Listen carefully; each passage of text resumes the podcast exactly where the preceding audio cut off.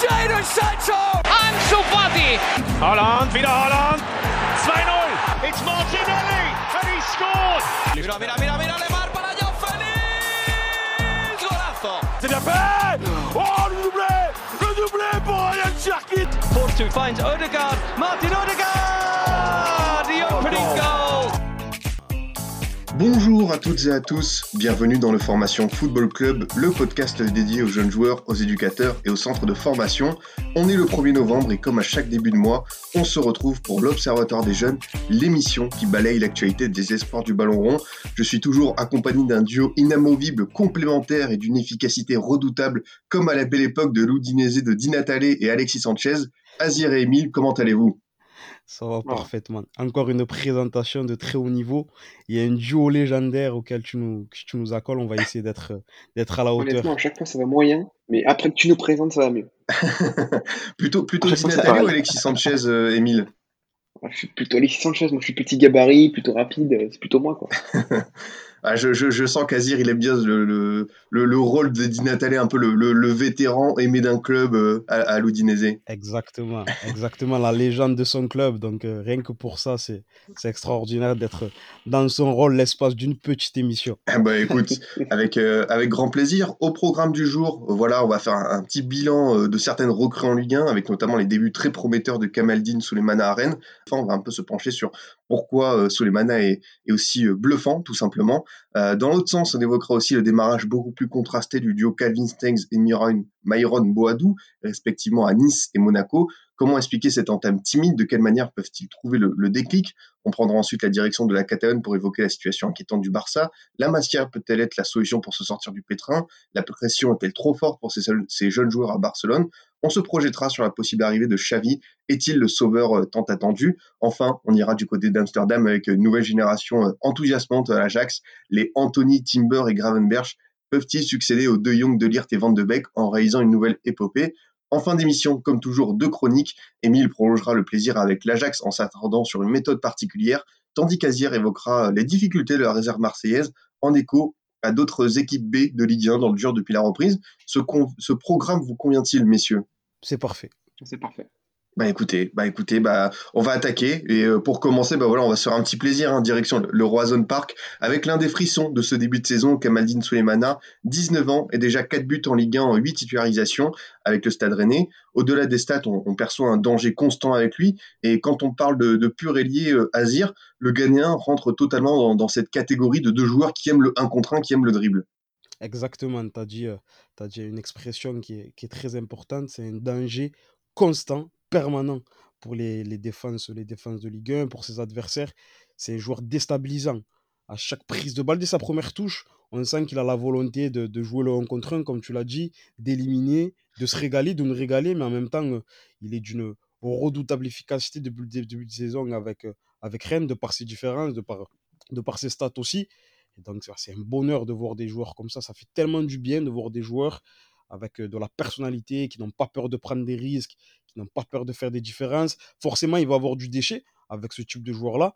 Mais euh, j'ai l'impression que le staff rennais, en tout cas s'ils l'ont recruté, si les dirigeants l'ont recruté, c'est qu'ils avaient déjà euh, euh, ces éléments-là en tête. Et donc, euh, ils font en sorte de le, le mettre dans les meilleures conditions possibles sur un plan euh, collectif pour qu'il puisse s'exprimer individuellement et apporter des points à son équipe. Bah, j'en rejoins totalement ton avis et on va faire un petit peu le, le- le parcours de Souleymana. Émile, on, on le rappelle, hein, il vient de Nordjylland, de l'équipe danoise qui est habituée à sortir des, des talents. Alors certes, il n'a que 19 ans, il a quand même coûté 15 millions d'euros au Stade Rennais, mais on sent que l'investissement réalisé par, euh, par Florian Maurice, euh, directeur sportif euh, du, du club breton, euh, bah voilà, euh, l'investissement valait le coup.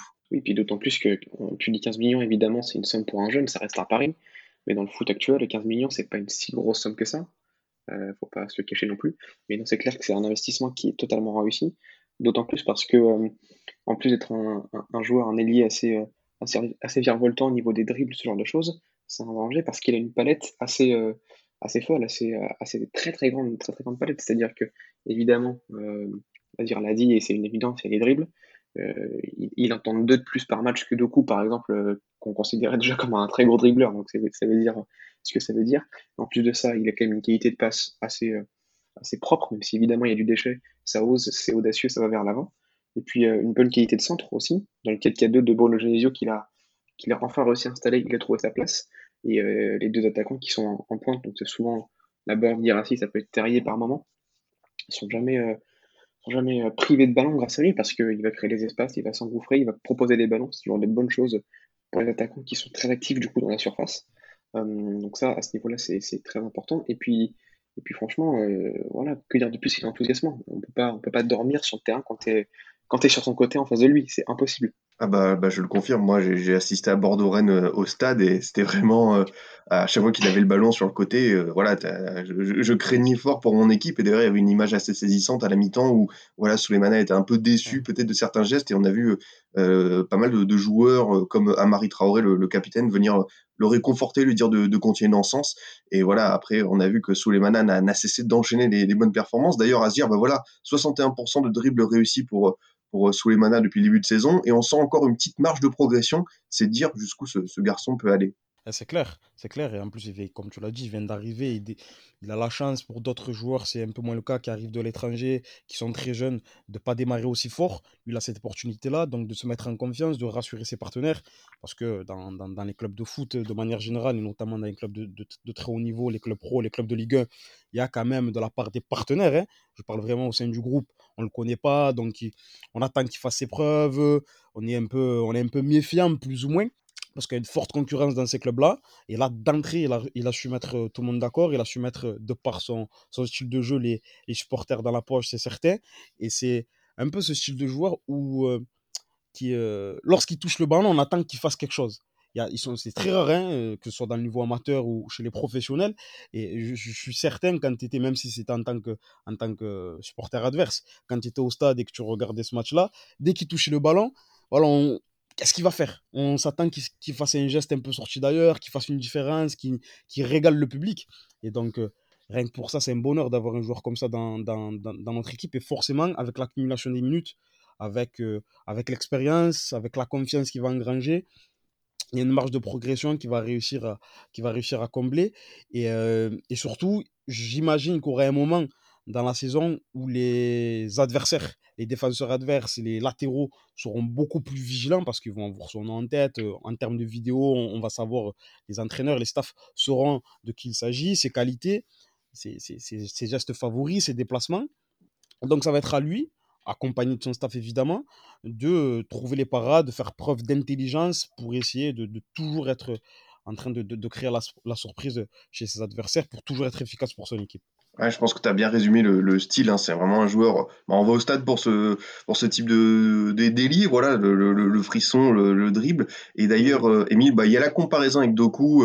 Euh, voilà, certains disent bah, c'est aussi fort si ce n'est plus. Bon, je pense c'est un peu de la culture de l'instant parce que voilà, le Belge est blessé en ce début de saison et, on n'oublie pas ce qu'il a réalisé euh, la saison passée à huis clos. Mais ce qui est sûr, c'est qu'aujourd'hui, bah, voilà, le Stade Rennais possède deux formidables atouts sur ses ailes et surtout deux très jeunes joueurs assez talentueux quand même. Exactement, exactement. Euh, ça va d'ailleurs être, je pense, un, petit casse-tête quand même pour Bruno Genesio parce que euh, même si euh, il arrive, ça c'est un truc qu'il arrive énormément à faire, c'est mettre en confiance ses jeunes. je me demande comment il va faire parce que dans son 4-4-2, il faut quand même un certain équilibre. Et le fait d'avoir ces deux joueurs sur les deux côtés, ça peut être un peu déséquilibrant. Donc il faut voir comment il va assumer ça. Mais si on, si, reprend la comparaison vraiment entre Souleymana et Doku, moi, je suis de ton avis, euh, Adrien, il faut, faut, prendre un petit peu le temps. Du coup, il a eu un creux de la vague aussi, il a eu quelques blessures, il a eu un petit creux de la vague. Comme l'a dit Azir, ça va arriver dans la saison parce que euh, on va se méfier de lui. Donc, il faudrait qu'il gère ça euh, tranquillement. Donc, évidemment, ça part très fort. donc, pour l'instant, c'est très intéressant. Au point de vue individuel, sans dire qu'il est plus fort, il est au moins aussi performant, au moins aussi fort que Doku, c'est une évidence. mais ce que, moi, ce que je souligne encore un petit plus en, en faveur de Souleymana, qui n'est pas forcément, je trouve, en, faveur de c'est qu'il est un peu euh, pas métamorphosé le visage de son équipe entière, mais en début de saison, Rennes avait vraiment euh, ce qui est récurrent dans les équipes de Genesio, un problème en termes de réalisme, d'efficacité offensive. Euh, et quand il l'a installé dans le 11, c'est arrivé à peu près au niveau du match contre Clermont, la septième journée, tout de suite, ça a changé, ça a changé la chose. Bon, il y a eu 6-0, bon, forcément, là, tout de suite, ça fait un gros festival, mais depuis, il n'y a pas eu de problème. Et en tout cas, même quand il y a, quand il y a un petit problème pour, pour marquer ce but, il n'y a pas le blocage mental qui fait que Rennes va ne pas gagner ou perdre le match. C'est-à-dire contre Bordeaux, c'était mal parti, ils ont fini par tenir le nul. Contre Strasbourg aussi, ils tiennent la victoire. Parce que quoi qu'il arrive, c'est un joueur qui va tenter, prendre des risques, aller vers l'avant. Et, quoi qu'il arrive, il y aura toujours une action de plus pour l'attaquant, une action de plus pour le milieu qui monte dans la surface, une action de plus pour l'ailier, et une action de plus de buts. Et grâce à lui, ça, ça a vraiment donné un petit plus à cette équipe entière. Ah bah, bah, je te rejoins totalement. Et pour terminer cette, cette page sous les manas Azir, un autre truc qu'on a pu remarquer, c'est sur ces célébrations, bah, c'est un joueur qui n'hésite pas à chambrer un peu le public adverse. Alors je sais pas si ça va lui jouer des tours, mais on l'a vu contre le Vitesse Arnhem euh, en Conférence League, on a vu contre Metz après son, son but fantastique. Voilà, il a, il a terminé par euh, cette finition euh, assez incroyable. voilà, un petit message adressé au public adverse. Bon, bah à 19 ans, le mec euh, est assez euh, est assez impertinent. Bon, moi ça me plaît, mais euh, mais voilà, c'est vrai que c'est un trait de caractère assez étonnant pour un pour un jeune joueur. Exactement, et c'est rafraîchissant aussi. Ça fait partie du show. Ça fait partie du. Au, au début, on parlait de, personnalité par rapport à ses aptitudes, par rapport à son profil, par rapport à son style de jeu. Eh ben ça ça s'étend également à ses célébrations ça fait partie ça fait partie du show. Quand on est adversaire, j'imagine que ça doit mettre bien les mais les boules, ça doit bien énerver. Mais en tant que supporter rennais, j'imagine qu'ils sont contents de voir un joueur comme ça. En tout cas, la, la plupart d'entre eux, parce qu'il y a toujours des gens qui sont un peu vieux jeu par rapport à ça. Mais voir voilà, un joueur qui est rafraîchissant, qui est, dynamitant sur le terrain, qui a même plus dans les célébrations, il va, va rajouter un plus vis-à-vis des, vis-à-vis des supporters adverses. Ça est parti du jeu. Moi, c'est des choses que, que j'apprécie. Bah écoute, je pense qu'on est tous. Euh... je pense qu'avec oui. les buts qu'il a mis contre Metz, il a largement gagné le droit de, de chambre républicain. ah bah ça, je suis d'accord, hein, c'est fantastique. Alors, tout ce qu'il veut. Ouais. bon, bah écoutez, je pense qu'on a, on a bien résumé pour l'instant ce, ce, ce, début de saison euh, assez, euh, assez parfait de, de qui va continuer en plus à, progresser, à prendre de l'ampleur euh, dans, cette Ligue 1. Euh, pour continuer, messieurs, voilà, on va rester en France avec pour le coup deux joueurs qui ont un peu plus de mal comparé à, l'ailier ghanéen. C'est tout simplement le, le duo venu d'Alkmaar, Myron Boadou et Calvin Stengs. Voilà pour, pour résumer, Boadou avec Monaco, c'est 10 apparitions en Ligue 1, aucun but. Alors certes, beaucoup beaucoup d'entrées en jeu, un but quand même en Europa League. Alors peut-être que ça va lui servir voilà de, de, de, tremplin pour enfin lancer son aventure monégasque. Pour, pour Stengs, c'est sept apparitions et un seul but en Ligue 1 et euh, quelques, quelques blessures qui viennent un peu freiner ce, ce début de saison euh, du côté de Nice. Euh, comment toi tu expliques, euh, Émile, ces débuts assez difficiles pour ces deux joueurs prometteurs? Voilà, ils viennent d'Akmar, ils avaient quand même la réputation d'être très bons en sélection de jeunes aux Pays-Bas, et c'était le cas. Euh, on a le sentiment que pour l'instant, euh, pour Stengs et Boadou, c'est pas encore, c'est pas encore totalement lancé en, Ligue 1. Ouais, exactement, exactement, c'est pas encore lancé. mais c'est deux joueurs qui, bon, tu l'as dit, ils sortent d'Alkmaar même s'ils ont deux ans d'écart, c'est des joueurs qui euh, qui ont le même, le même, pas le profil euh, sur le terrain, mais qui ont le même profil en dehors du terrain, c'est-à-dire en termes mental, en termes physiques, qui sont arrivés à une même maturité euh, à l'instant T.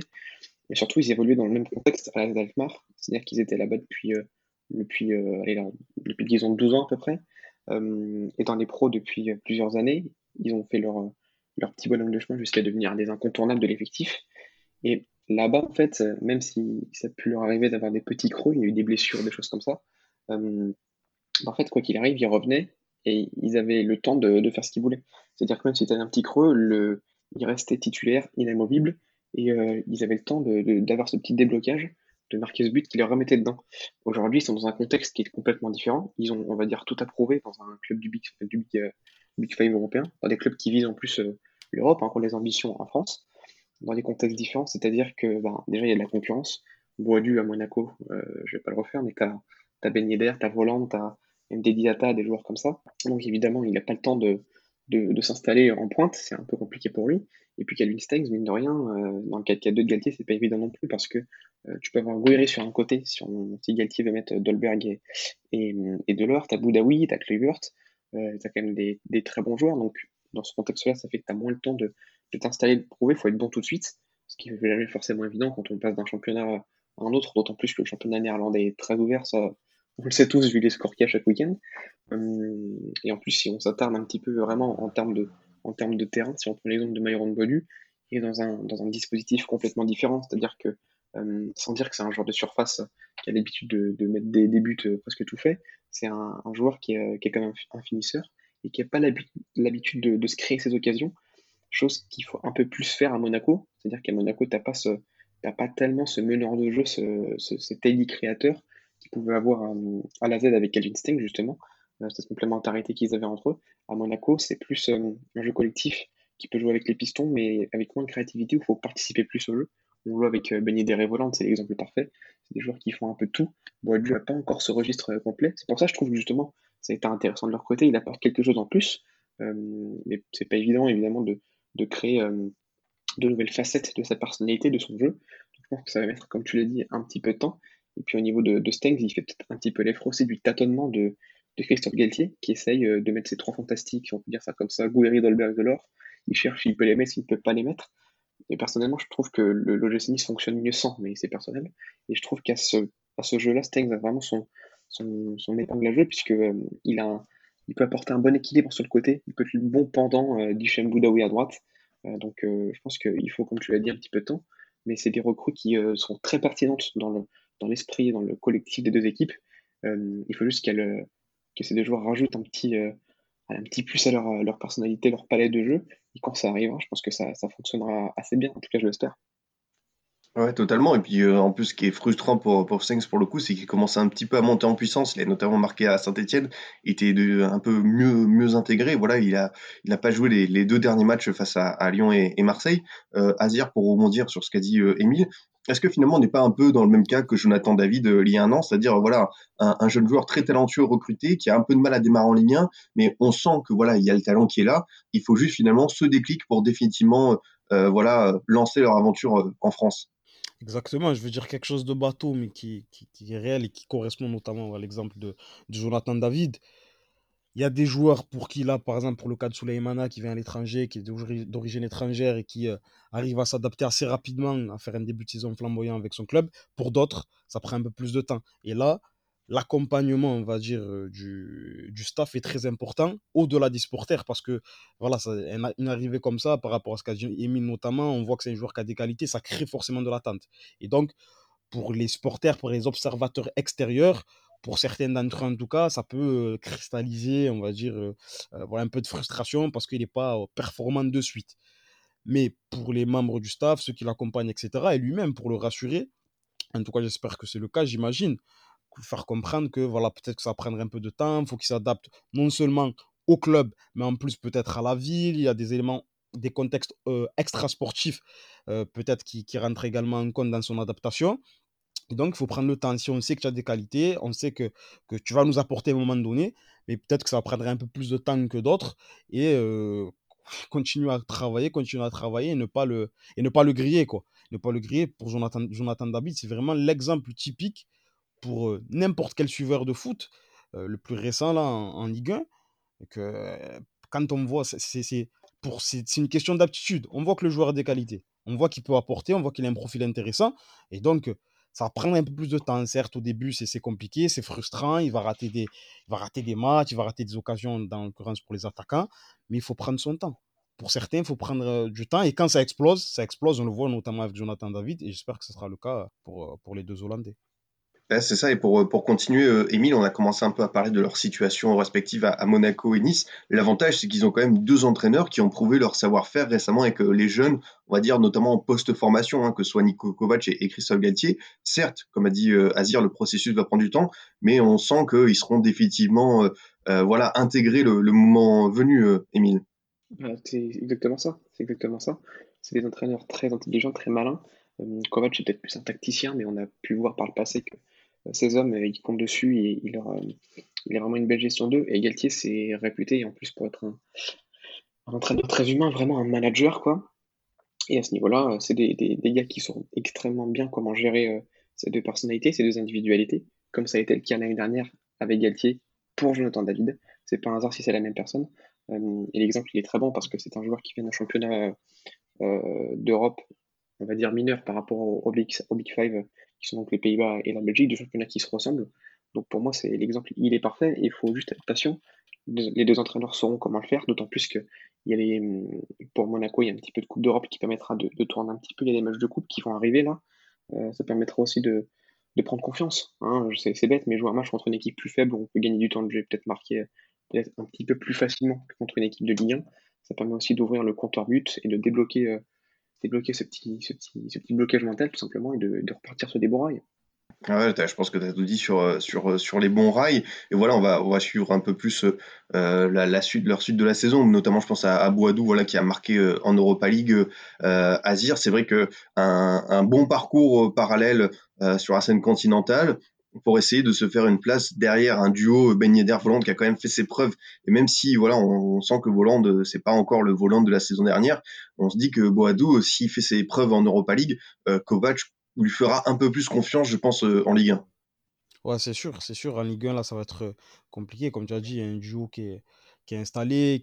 Ça doit être dur à, aller sortir, à sortir du 11 aussi, aussi, aussi facilement. Donc, la Coupe d'Europe, ça peut être un, un, bon terrain pour lui, pour se mettre en confiance, pour essayer de, de mettre, d'affiner ses stats pour et avoir, avoir sa chance en Ligue 1 et ensuite lancer, lancer complètement sa saison au niveau du, du championnat français. Mais je pense que ça va le faire. Enfin, je le, je, le découvre, hein, je le découvre euh, cette saison, euh, et notamment par rapport à ce qu'a dit Emile et, d'autres, d'autres observateurs euh, plus, plus avisés du championnat hollandais, de ce qu'il a fait à la Z Alkmaar. C'est un, un bon joueur, c'est un joueur qui a des aptitudes intéressantes, donc des fois c'est qu'une question de confiance, ça va prendre du temps, et après une fois que la machine est lancée, ça pourra faire, ça pourra, ça pourra faire du bien à, à l'ASM. Ouais, bah écoute, sur ces, sur ces paroles sages, encore une fois, de ta part, Asie, on va, on va, on va continuer avec euh, cette fois-ci euh, destination, euh, un, club un peu en péril, en, en grande difficulté. On l'a vu suite à la défaite contre le Rayo Vallecano. Voilà, parle évidemment du, du FC Barcelone et le, le, limogeage de Ronald Koeman qui laisse un petit peu place au doute, mais aussi euh, peut-être à des espoirs sur euh, comment le, Barça peut se, peut se relancer. Et c'est vrai que, hum, comment on peut dire, Émile, on a le sentiment que euh, face aux difficultés financières, structurelles du, Barça, on a l'impression que le salut ne peut venir que de la Masia et un peu ce renouvellement de la tradition de formation qu'on a connue euh, au sein des Blaugrana euh, il y a quelques années. Mmh tout à fait. Après, je, pense que, comme tu l'as dit, que ça peut être une solution, mais pour moi, personnellement, je pense que c'est une erreur de croire que c'est vraiment la solution. Euh, comme tu l'as dit en, préambule dans ton sommaire, euh, ça serait mettre beaucoup de pression, mine de rien, sur les épaules de ces joueurs, euh, parce qu'on on l'apprend à personne, mais quand on est un jeune, il faut aussi avoir un contexte fertile pour pouvoir bien développer et, pouvoir donner la pleine expression de ses moyens. si je peux faire le parallèle avec l'OL qui a connu une situation un peu similaire il y a quelques années, c'est les jeunes qui devaient, qui devaient tenir un peu la baraque quand, il fallait serrer la ceinture financièrement. Euh, ça a été bien fait, mais la pression était évidemment différente. on parle du Barça, c'est un monument du foot. Euh, les résultats, on les attend quand même tout de suite. Donc c'est vrai que c'est un petit, danger. Je pense que les jeunes vont pouvoir aider, il ne faut pas non plus trop l'attendre d'eux. C'est faut être dur, mais il ne faut pas être trop dur avec eux. Mais quand on regarde les derniers matchs, notamment, tu parlais du, match contre le Rayo Vallecano, euh, Nico Gonzalez était titularisé là en, en double pivot avec, avec Busquets. C'était sa première titularisation en Liga. Et franchement, euh, il, était, très bon sur ce match-là, en tout cas rien que sur ce match-là. Il avait rien à envier un Busquets qui était, euh, comme depuis au moins l'année dernière, souvent aux fraises.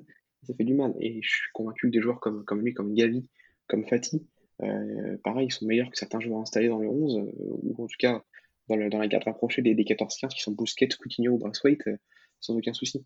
Je pense que tu as dit quelque chose de, très juste, euh, Émile, et euh, c'est peut-être un des, mots euh, actuels du, Barça, c'est un peu la surcommunication, la, la surestimation des jeunes, parce que je pense qu'ils ont un talent fou, hein, quand on parle forcément des, des si on parle même des joueurs au-delà de la formation barcelonaise, mais forcément aussi d'Ansu Fati, voire de, Gavi, on a l'impression que tout repose sur leurs épaules.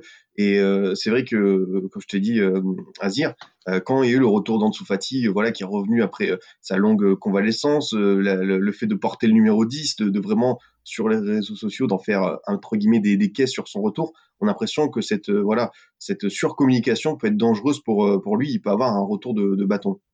Je serais même tenter de vous dire que le rapport qu'entretient certains supporters, certains observateurs vis-à-vis de la Masia et vis-à-vis euh, vis-à-vis de la Masia en tant que un peu euh, sauveur de, du Barça, c'est malsain. C'est malsain et c'est comme, euh, comme vous l'avez très bien dit, hein, ça, ça a une, déjà qu'il y a une pression de base parce que c'est le Barça, c'est un des plus grands clubs du monde voilà une attente qui est démesurée. Mais encore plus dans ce contexte-là, j'ai l'impression que c'est, pour certains en tout cas, ça va dans, dans, dans les extrêmes. C'est soit les jeunes, soit rien, limite. Euh, c'est eux qui vont nous sauver, c'est eux qui vont redonner euh, les lettres de noblesse au Barça. Et je trouve que c'est vraiment, vraiment, vraiment, vraiment dangereux. En plus, ajouter à ça les, les, les euh, l'arrivée quasiment imminente, ou en tout cas de, de, de, de Xavi. Donc ça rajoute encore ce truc de un ancien de la Masia, un ancien du Barça qui va potentiellement reprendre les rênes de l'équipe première, qui va donc forcément ouvrir le robinet de la Masia, qui va laisser toutes les pépites venir garnir l'équipe première et on va repartir sur une, sur une période dorée. Donc, euh, pour la formation, pour la post-formation, pour le développement des jeunes, je ne suis pas certain que ça soit le contexte le plus euh, favorable pour s'épanouir. Mais après, euh, j'attends de voir parce qu'évidemment, les jeunes joueurs ont de la qualité, ça c'est certain. On parle de Gavi, on parle d'Ansu Fati pour les jeunes euh, issus, issus, du club. Pedri, qui est arrivé très jeune aussi au Barça, mais qui a été formé ailleurs, mais à la Palmas notamment, mais qui est arrivé au Barça, qui est encore très jeune. Je ne suis pas sûr que ça soit le contexte le plus favorable. Oui, oui, c'est sûr que comme tu le dis, c'est absolument pas évident et pourtant, comme l'a dit, comme tu as dit Émile, certains jeunes, on est obligé un peu de s'enflammer et c'est vrai que l'exemple de ce début de saison, un peu, voilà, l'étincelle dans l'obscurité barcelonaise, bah, c'est tout simplement Gavi qui se montre à son avantage. C'est vrai qu'on l'a vu contre le, les Bleus, contre l'Italie en Ligue des Nations. À 17 ans, on a déjà un joueur mature pour très haut niveau euh, quand on parle de, logiciel, lui, il a tout de suite tout intégré. Et voilà, malgré son âge, on se dit que c'est quelqu'un qui est déjà euh, taillé. Euh, il va faire sa carrière sur les 15 prochaines saisons sans problème. Bah, c'est ce que tu dis, c'est assez fou parce que Gavi, en plus, c'est l'exemple typique euh, du, jeune que, personne du grand public, je parle évidemment, ne connaissait. Euh, titulaire comme ça, un match titularisé avec le Barça, et hop, appelé en sélection espagnole, où il brille. Euh, franchement, ça, personnellement, ça m'a surpris. Je pense que je suis pas le seul. Parce que même si on entendait beaucoup de bien de ce jeune dans les, dans les équipes inférieures et de la Masia, bah, il y a quand même un gap énorme entre, entre, entre la Masia et, le Barça en Liga et même la sélection espagnole. Et pourtant, il l'a fait. Donc, si euh, toute cette petite génération comme ça, euh, ça donne envie, évidemment. Mais je doute que, que tous soient aussi doués et talentueux et intelligents et aussi rapides dans l'intégration que lui. Et forcément, c'est enthousiasmant, c'est une certitude. Encore plus quand tu parles de Xavi. Euh, c'est évidemment c'est l'école Barça. Donc à ce niveau-là, je sais que c'est plutôt positif parce que lui, en sortant de cette Masia, il sait qu'il faut le temps. Voilà, il sait euh, comment appréhender cette jeunesse, comment l'utiliser, comment la. On parlait de Galtier tout à l'heure qui utilisait très bien l'adaptation des jeunes. Lui, c'est pareil, il saura comment euh, mettre touche par touche, donner confiance aux jeunes, leur donner du temps de jeu, parce que parce qu'il est hérité de cette école. Alors j'ai regardé un petit peu Al-Sad Al-Sad des moins de 20 ans, il n'y en a que 3 dans son effectif, pour un total de 30 minutes cette saison, 30 minutes jouées. la différence, c'est que je pense que le vivier de talent, de jeunes talents d'Al-Sad n'est pas le même qu'au Barça, évidemment, mais au moins il y a cette culture de, la jeunesse, et je pense que ça ne peut être que bénéfique pour tous les jeunes qui vont sortir du Barça euh, dans, les, dans les semaines, mois et années à venir. J'aimerais revenir sur une phrase euh, qu'a tenue euh, Adrien. Gavi et, et l'étincelle dans l'obscurité du Barça c'est de, de, la grande poésie. Merci beaucoup pour ce moment. Euh, ça, ça m'a marqué, tu vois. ça va avec euh, le talentueux Gavi. Merci, merci beaucoup il y avait, il y avait Arthur Rimbaud et il y avait maintenant euh, Adrien Mathieu en 2021 dans, dans, dans, dans sa chambre. Pour continuer, c'est vrai qu'on a commencé à parler du, du Cachavi et forcément on se pose la question sur l'affiliation, la, la continuité de, de l'esprit euh, Massia. Euh, voilà, en plus on a le sentiment que Keman a fait des bonnes choses avec les jeunes, notamment bah voilà forcément Gavi, euh, voir Ansu Fati sur les débuts de saison euh, l'an passé. Euh, maintenant, on peut se dire qu'il peut aller un peu plus loin. On, on pense par exemple à un Ricky Puig que certains supporters barcelonais réclament. voilà, ils veulent le voir un peu plus avec du temps de jeu. tu l'as dit, Nico, qui a quand même fait des, des, une belle prestation face au, au Rayo. voilà, Xavi a, a, du matériel avec la Basia, mais euh, faut pas que ça tourne, on va dire, à un aspect dogmatique, mais il faut pas qu'il s'enferme euh, dans un espèce d'esprit où tout doit passer par euh, la Masia Asia. Exactement. Après, j'espère, je pense même, même si je ne le connais pas personnellement, mais au vu de sa carrière, au vu du discours qu'il peut tenir dans certaines interviews, qu'il aura l'intelligence de ne pas tomber justement dans cette, dans cette obsession dans l'autre extrême qui consiste à absolument, euh, parce que tout va mal, ou en tout cas il y a de grandes difficultés dans l'effectif du Barça, et notamment des joueurs qui, ont une certaine expérience, être dans, surtout que s'il arrive arriver en cours de saison, être dans, euh, euh, ouais, on va, on va, on va absolument mettre des jeunes joueurs de la Masia, on va absolument intégrer des jeunes joueurs de la Masia dans l'effectif. Il faut avoir l'intelligence, et Emile l'a très bien dit, parce que de par son parcours lui-même, il a, même si c'était un joueur, un jeune joueur talentueux, il a dû, avant de devenir un véritable taulier du, du Barça, ça a dû prendre un certain nombre d'années, de, un certain nombre de temps. Donc je pense qu'il aura cette intelligence-là pardon, pour les jeunes joueurs de la Masia qui n'ont pas tous le talent de, Gavi, comme vous l'avez très bien dit. Donc forcément, il faudra, fabriquer un contexte favorable pour que même les joueurs moins talentueux, parce que des Gavi, on n'en sort pas à l'appel, même si, euh, on s'appelle le Barça, même si on s'appelle la Masia, pour qu'ils puissent intégrer euh, tranquillement et apporter euh, ce qu'ils peuvent apporter au Barça et faire en sorte que ce club retrouve, ne serait-ce que dans le contenu, un peu plus de, euh, qualité, même si c'était pas totalement catastrophique sur commande, mais il y a eu des moments euh, intéressants, mais, euh, voilà, qui retrouvent ce qu'on a connu, même si ça va être très compliqué parce que c'est par définition exceptionnel, mais ce qu'on a connu à la fin des années, fin des années 2000 et début des, années 2010. En tout cas, j'ai l'impression que beaucoup, beaucoup de supporters du Barça voient un peu Xavi comme celui qui va redonner ses lettres de noblesse au Grand Barça. Ah bah c'est clairement euh, c'est clairement l'élu l'élu de la prophétie si on peut aller euh, encore plus loin. C'est vrai qu'il y y a beaucoup euh, d'effets d'annonce. On va voir s'il est annoncé. Peut-être que voilà pour l'instant il y a, il y a Sergi qui après qui est l'entraîneur intérimaire qui, qui vient du, du Barça B. On va voir quand quand Xavi arrivera ou pas parce que c'est pas encore officiel euh, comme on parle bah voilà, d'identité de club, euh, d'ADN euh, et au Barça, bah, on sait à quel point Johan Cruyff a été important. On va revenir un peu au berceau de Johan Cruyff, l'Ajax. Et là, vous voyez, hein, là, la transition, elle a été travaillée. J'étais en train de me dire ça. Je me dis, quelle transition incroyable. ah ouais, là, là, la transition rapide à, manière Atalanta Gasperini, manière Francaise Lance, elle est là, elle est là. du coup, comme je disais, euh, on va parler un peu de, l'Ajax Amsterdam qui réalise un début de saison assez euh, tonitruant, euh, que ce soit en Ligue des Champions et même en Eurodivisie.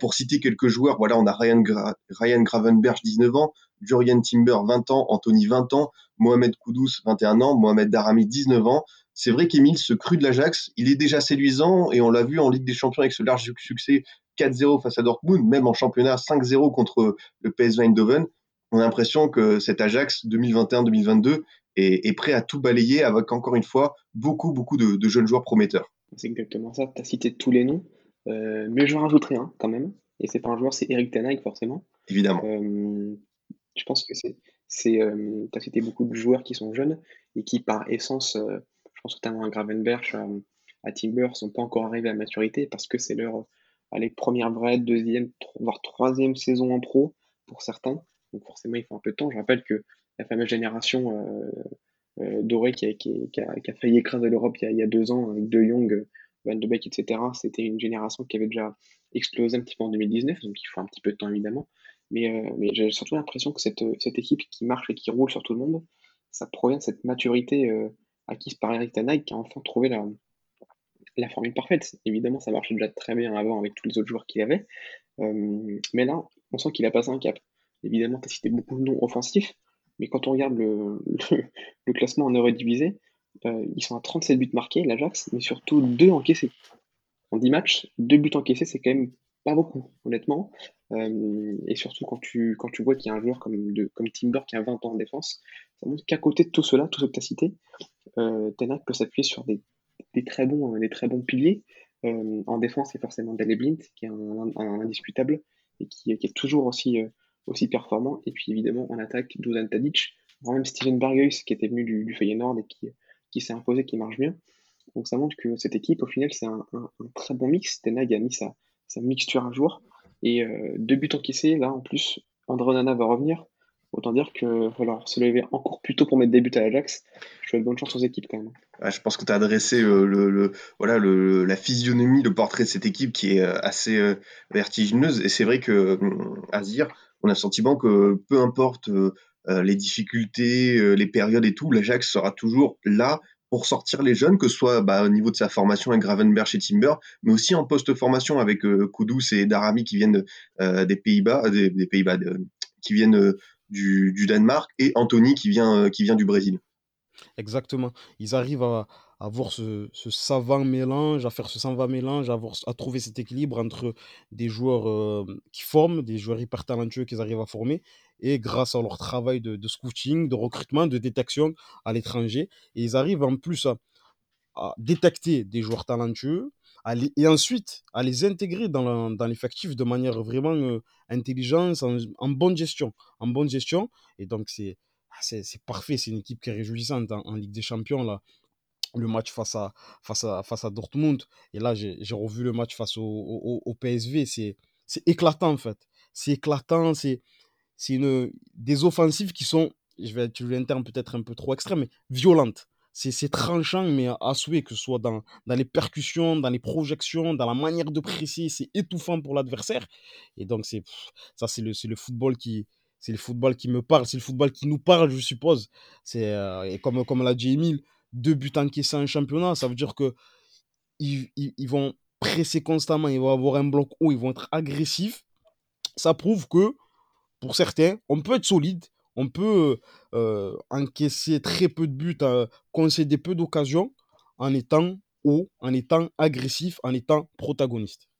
Ah bah, c'est une certitude et pour, euh, pour continuer, c'est vrai que tu as parlé de, Ten Hag, Emile, et je pense que c'est intéressant d'insister sur ce personnage-là parce que voilà, c'est vrai qu'il a annoncé de temps en temps dans les grands clubs européens pour, pour continuer son, son travail, mais on a le sentiment que voilà, c'est c'est aussi un peu le principe de l'Ajax, c'est aussi avoir un coach qui est là pour transmettre les, principes euh, à cette nouvelle génération justement, et on peut le voir dans, la qualité du jeu, dans les séquences. Enfin, c'est vrai que voilà, un Sébastien Haller par exemple, qui était un joueur très intéressant à Francfort, à Utrecht à West Ham, là au niveau du jeu de remise à Amsterdam, j'ai l'impression qu'il a passé encore un cap, et on a le sentiment que c'est Ten Hag qui lui apporte ses solutions pour justement le, le faire grandir. Exactement, exactement. Je sais pas je sais pas exactement comment, comment ça s'est passé en, interne entre, entre eux, mais en termes de, déjà de confiance, on sent que c'est plus le même joueur. Il le dit en interview qu'à West Ham, il s'était perdu et qu'il n'y arrivait pas. Euh, on a tous été un peu surpris de le voir à l'Ajax, même si, euh, surpris, je ne veux pas dire mauvaise surprise, c'était plutôt un peu excitant. Au final, ça se trouve sur le papier, parce que, euh, sur le terrain plutôt, parce que Tanag lui a, lui a donné un rôle qui m'arrive bien, ce 4-2-3-1, où c'est à la fois un point de fixation, en même temps un joueur de surface, un joueur qui participe au jeu. Ils jouent un peu de tout, c'est logique, c'est le football total de l'Ajax, mais ça fonctionne bien parce qu'il s'y retrouve, il marque beaucoup, il se régale en fait, et c'est ça l'essence même au final de l'Ajax. Euh, c'est qu'on nos joueurs, via l'entraîneur, de, se régaler. Euh, évidemment, on peut prendre des buts en contre, voilà, ça, peut arriver, même si ça arrive du coup très peu cette saison, mais euh, on leur demande de prendre du plaisir de s'amuser et de faire du, football comme on l'aime, comme a dit Azure, c'est évidemment le football qu'on aime, et, et Tanak, c'est exactement ça. Alors, à se demander s'ils ont une fabrique entraîneur. Je sais pas comment ça marche exactement, mais euh, il y a quelques années, Peter Bosch était pareil. Euh, ça a failli aller jusqu'à jusqu'à la euh, au titre au titre en, Ligue Europa, ça s'est pas fait, mais, mais c'était très intéressant. La Tenag, c'est la suite. évidemment, tu l'as dit, Adrien, Tenag, il est, il est surveillé de près par beaucoup de clubs. Il y a eu du Tottenham, il y a eu du Barça. J'en oublie évidemment, mais je pense que Manchester United, si jamais Solskjaer s'en va, il y aura des, il y aura des, des rapprochements de fait. Je pense que c'est un coach qui a envie de terminer sa mission avec l'Ajax. Et là, comme on le voit euh, en, Ligue des Champions, euh, avec cette première place et cette, euh, ces trois victoires d'affilée est, plutôt impressionnante. Je pense que sa mission, elle peut peut-être se finir cette saison. on verra bien ce que, ce que ça donne, mais en tout cas, je pense qu'il a une mission à, terminer et, et emmener cette génération le plus haut possible pour l'instant. C'est ce qu'il est en train de faire avec brio. Ben écoute, ça, je suis totalement d'accord avec toi. Et pour terminer cette petite page Ajax, pour l'instant dans l'émission, parce qu'après on aura ta chronique, euh, Émile. Euh, Azir, est-ce que toi tu crois tout simplement à une nouvelle épopée, voilà, après celle de 2016-2017 en Europa League avec euh, Peter Bosch, euh, surtout celle en Ligue des Champions il y a trois ans déjà avec Ten Hag. Est-ce que tu penses que l'Ajax, voilà, peut, peut aller chercher un, dernier carré en C1 cette saison? Ah, Tout est possible. En tout cas, je l'espère fortement, même si je suis pas supporter de l'Ajax, parce que déjà déjà, quand on regarde le début, le début de, de, l'épopée européenne pour les, pour les Assassins, c'est exceptionnel. C'est exceptionnel. Donc, euh, euh, ils se lancent dans les meilleures conditions pour pouvoir, euh, pour pouvoir enchaîner. Je pense qu'ils ont toutes les qualités. Toutes les qualités. Ils ont les principes de jeu. Ils ont des joueurs offensifs virevoltants. Ils, ont, voilà, ils semblent avoir une grande confiance en championnat. Ça se passe bien. Il y a tout. Il y a tout. Il y a tout pour voir encore une superbe épopée de l'Ajax. Et même, pourquoi pas aller aller au bout parce que cette équipe est tellement, euh, est tellement réjouissante. Quand tu, regardes l'Ajax, tu sais qu'il va se passer quelque chose. Tu sais qu'il va se passer quelque chose. Et tout à l'heure, vous avez parlé de, de Haller. On sent qu'il se régale même rien que ça par rapport à son expression. Je l'ai écouté en interview. Euh, enfin, j'ai lu plutôt une interview euh, récente.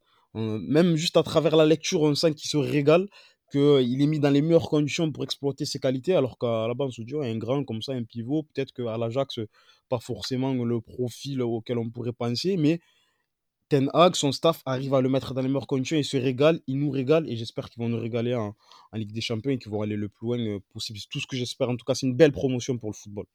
Ah bah, on, l'espère tous. Et euh, pour continuer, voilà un peu cette, euh, cette thématique Ajax, c'est l'heure de ta chronique, Émile, pour un peu comprendre comment cette équipe finalement réussit à se renouveler année après année, à toujours avoir cette espèce de, tradition avec son centre de formation. Tu veux nous parler aujourd'hui d'un passeport euh, voilà, qui garantit un peu cette, réussite au niveau des jeunes joueurs de l'Ajax? Est-ce que tu peux nous en dire euh, un peu plus, euh, Émile? Oui, exactement, parce que là, on a parlé de, l'équipe A, mais en formation, on met souvent en fait en avant le modèle de l'Ajax Amsterdam. Mais en réalité, on ne sait pas trop ce qui se passe. Et donc, donc, en réalité, en fait, je parle surtout de la formation qui arrive très jeune parce que c'est là que ça démarre pour eux, en, pré-formation.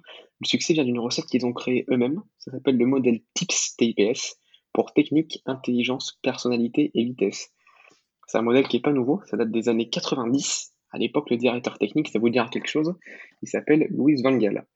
Euh, et ça marche tellement bien que le directeur de l'académie de l'époque, qui s'appelle Co Adrianse, euh, lui proposait un contrat à vie, autant dire qu'il était plutôt satisfait de, son boulot.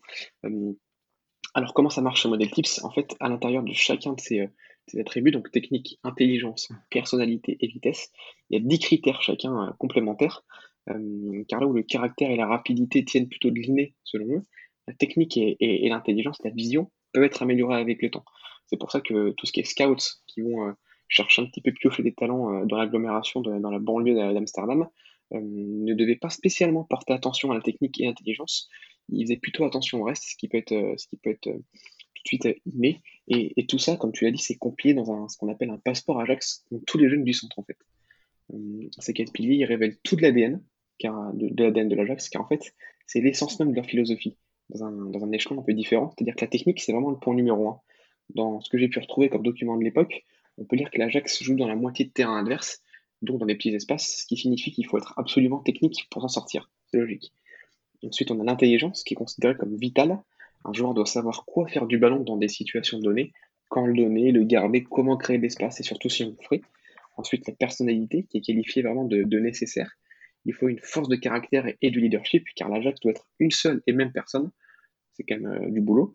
Enfin, la vitesse de pensée et d'action, c'est une caractéristique forte de l'Ajax. Les joueurs doivent résoudre les problèmes du terrain rapidement. Mais en réalité, c'est la, la moins rédhibitoire, car beaucoup d'entraînements sont dédiés à, l'accélération et, à l'explosivité. Ce qui est marrant de voir dans ces documents, c'est qu'à l'époque, euh, les bijoux étaient bannis.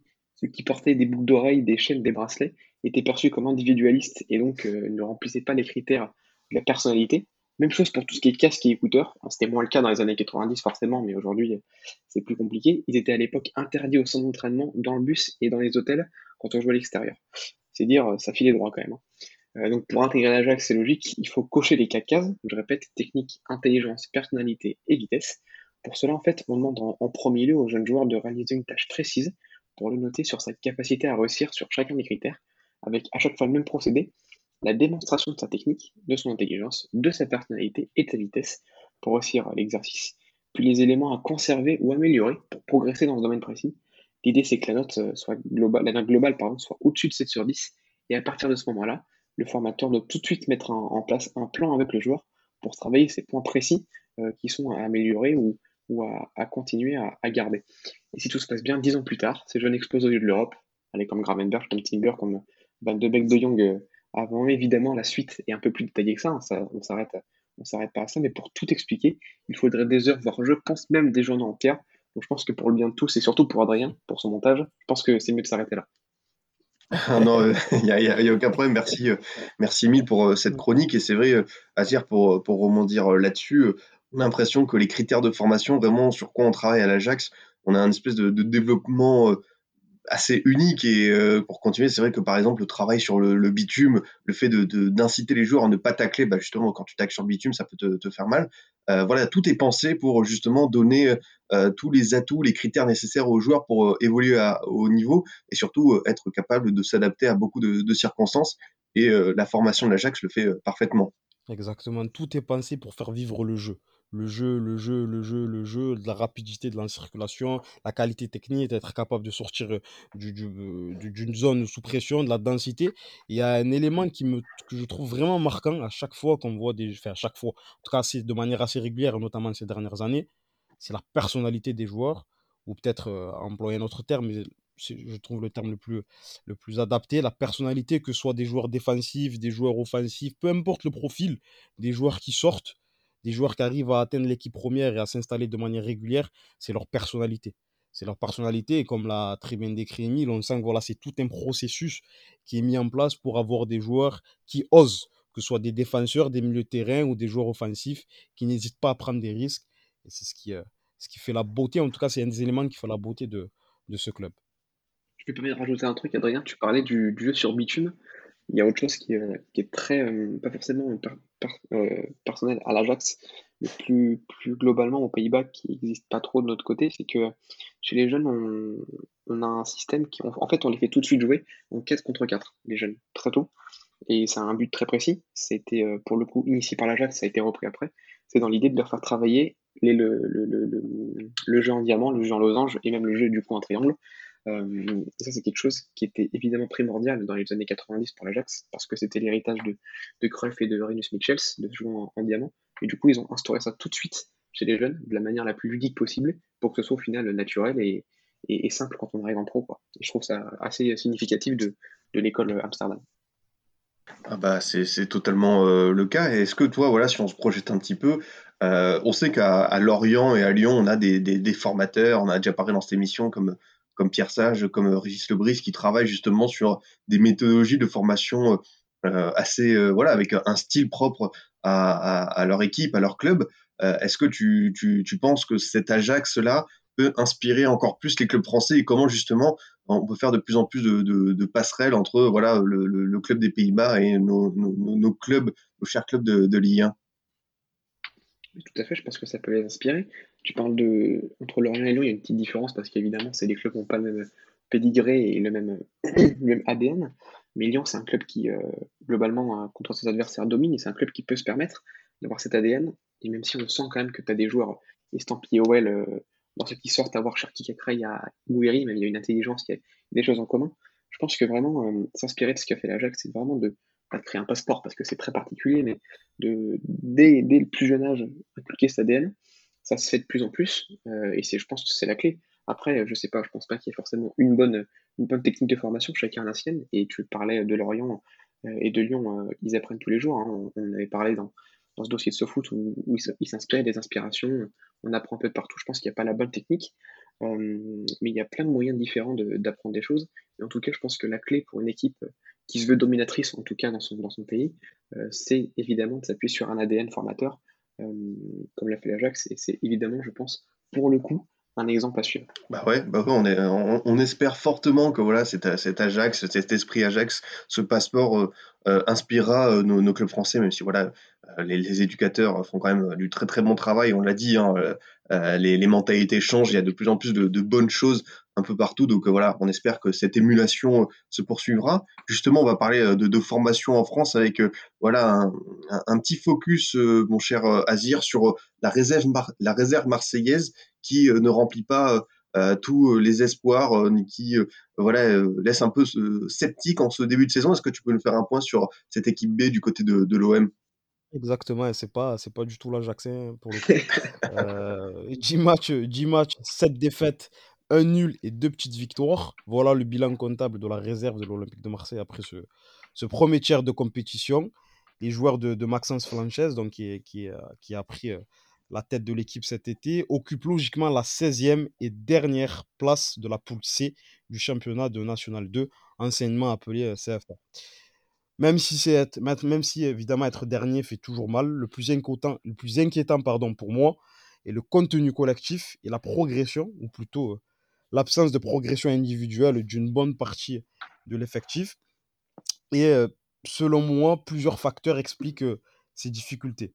La première, il ne faut pas se leurrer, le, le réservoir est peut-être moins bon, sûrement moins bon que dans beaucoup de, clubs qui ont une culture de formation beaucoup plus, beaucoup plus ancrée.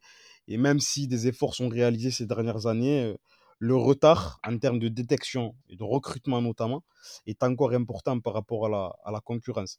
Euh, je vais prendre deux exemples individuels pour illustrer.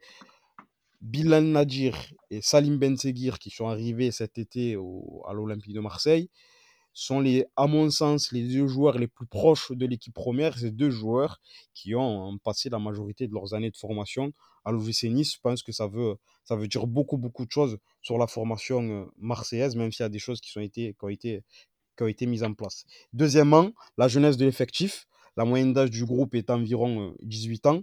Un seul joueur a plus de 20 ans. Il s'agit de, de Daouda Gueye, fraîchement euh, arrivé.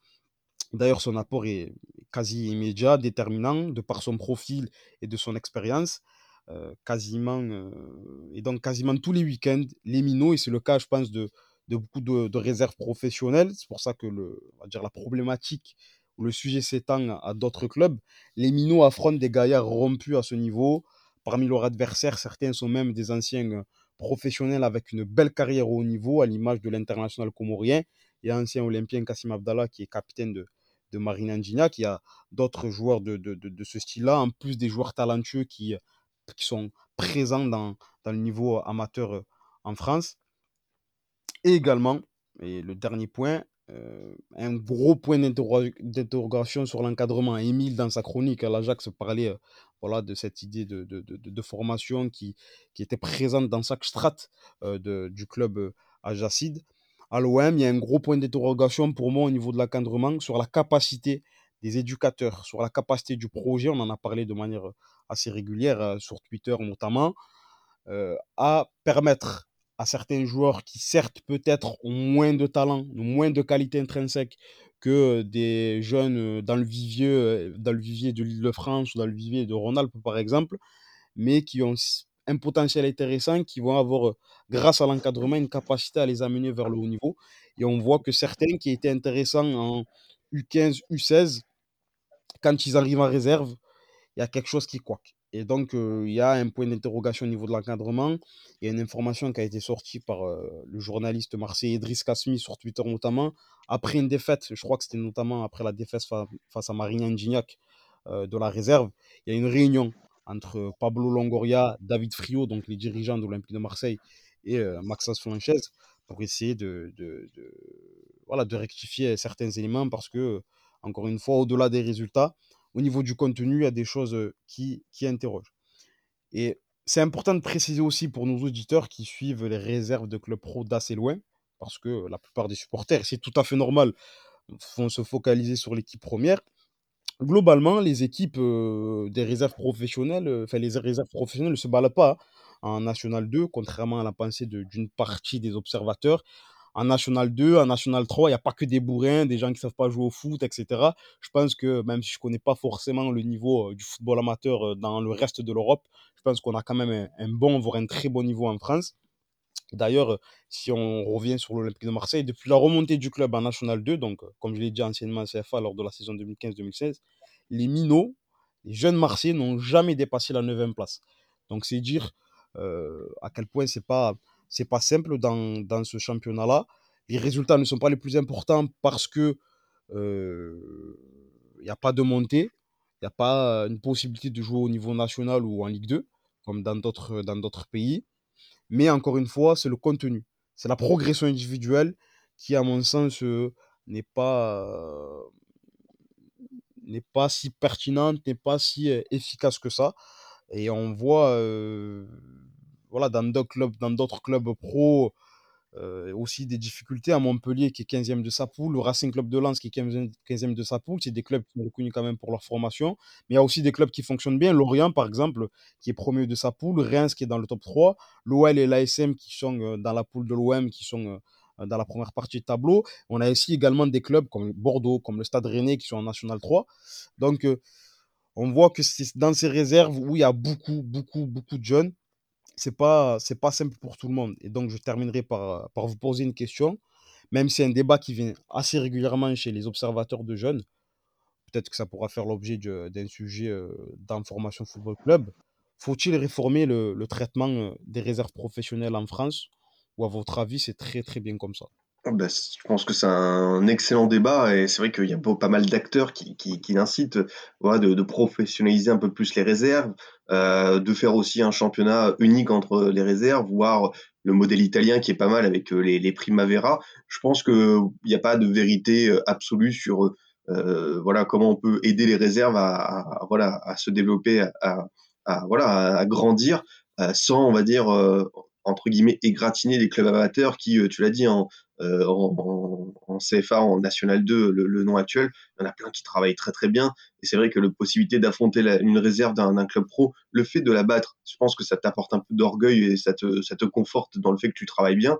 Donc voilà, c'est vrai que c'est extrêmement, euh, c'est extrêmement compliqué. Je sais pas toi ce que t'en parles, ce, Émile, euh, mais euh, c'est jamais évident quand on parle des réserves pro en Ligue 1 euh, pour trouver un équilibre avec tout le reste des, des, clubs amateurs.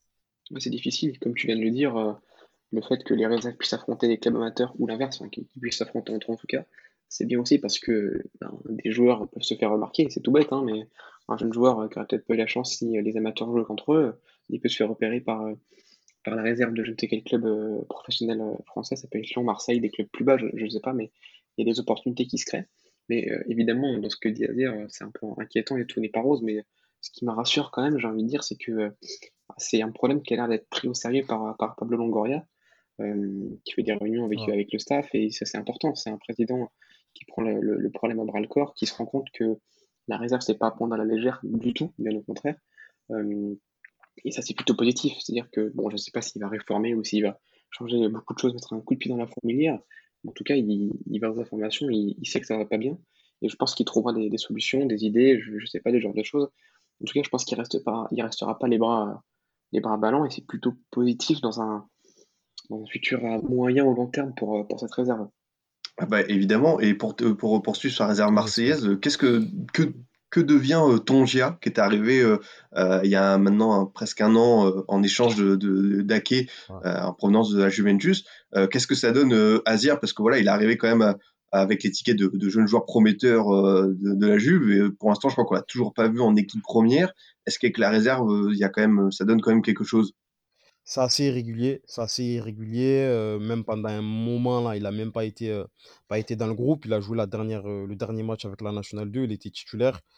Il était baladé un peu entre le front d'attaque et, et le terrain sur la, sur la, seconde période, il a joué un peu dans le cœur du jeu, là où il est censé, est censé jouer, mais globalement, c'est assez, c'est assez compliqué, c'est régulier. On sent qu'il a des qualités, mais j'ai pas l'impression, encore une fois, je dis ça de l'extérieur, qu'en voyant les matchs, hein, j'ai pas forcément de contact avec son entourage, euh, qu'il n'est pas forcément mis dans les meilleures conditions pour euh, s'épanouir, pour euh, réussir, pour exploiter ses qualités. On voit qu'il en a. C'est un joueur qui est, plutôt à l'aise techniquement, qui est puissant, qui arrive à faire des différences individuellement, à casser des lignes balle au pied, arrive à vite se projeter et en même temps être présent au niveau des phases de récupération mais le, j'ai pas l'impression qu'il soit en très grande confiance pour dire les choses sincèrement.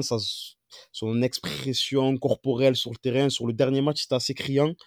Euh, quelques communications, on va dire, vers certains de, de, de ses partenaires euh, parce qu'il n'était pas assez servi, parce qu'il n'était pas assez servi dans de bonnes conditions.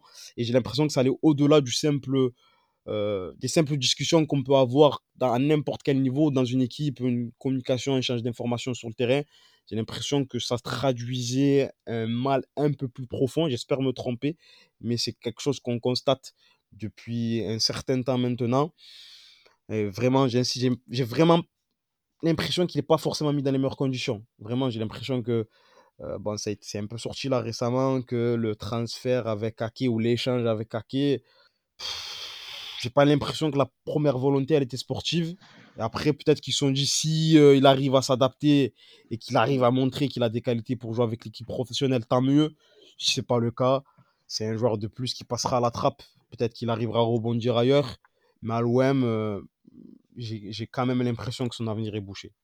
Tu l'as dit, je crois que d'ailleurs que la Gazzetta dello Sport euh, a révélé que plusieurs transferts de ces dernières années voilà, avaient des dessous assez assez sombre entre guillemets et euh, voilà on sait qu'il y avait le transfert d'Ozimel entre Nice et Naples et je crois que l'échange Tongia Ake était aussi évoqué donc tu as dit peut-être que euh, l'aspect sportif n'était pas le, le, le, le, plus essentiel dans, dans cet échange donc bon c'est quand même un jeune joueur on va lui laisser du temps. On sait jamais, il peut, ça, il y aura peut-être un, déclic à un moment. En tout cas, voilà, messieurs, ça fait pratiquement une heure d'émission. Voilà, on a pu balayer, on a pu évoquer tous ces sujets. C'était encore une fois super de vous avoir à mes côtés pour cet observateur des jeunes. J'espère que ça vous a plu aussi. Toujours un grand plaisir. Encore merci les gars. Bien sûr, comme d'hab. Un plaisir. Bah écoutez, pas de problème. Voilà, on se retrouve euh, début décembre pour, euh, pour de nouveau euh, évoquer l'actualité des jeunes joueurs dans cet observatoire. Merci encore, Émile et Azir, d'être venus à mes côtés et surtout pour, pour vos chroniques brillantes qui ont permis d'en savoir un peu plus sur, sur l'Ajax et, et l'OM. Merci à toi, toujours un grand plaisir et vive Formation Football Club. Longue vie au Formation Football Club. ben voilà, ce sera le, beau message de cette fin d'émission. De mon côté, chers auditeurs, je vous dis à bientôt pour un autre numéro. Vous pouvez toujours nous écouter sur Deezer, Spotify, SoundCloud, iTunes et Google Podcast. À très vite pour une nouvelle émission du Formation Football Club.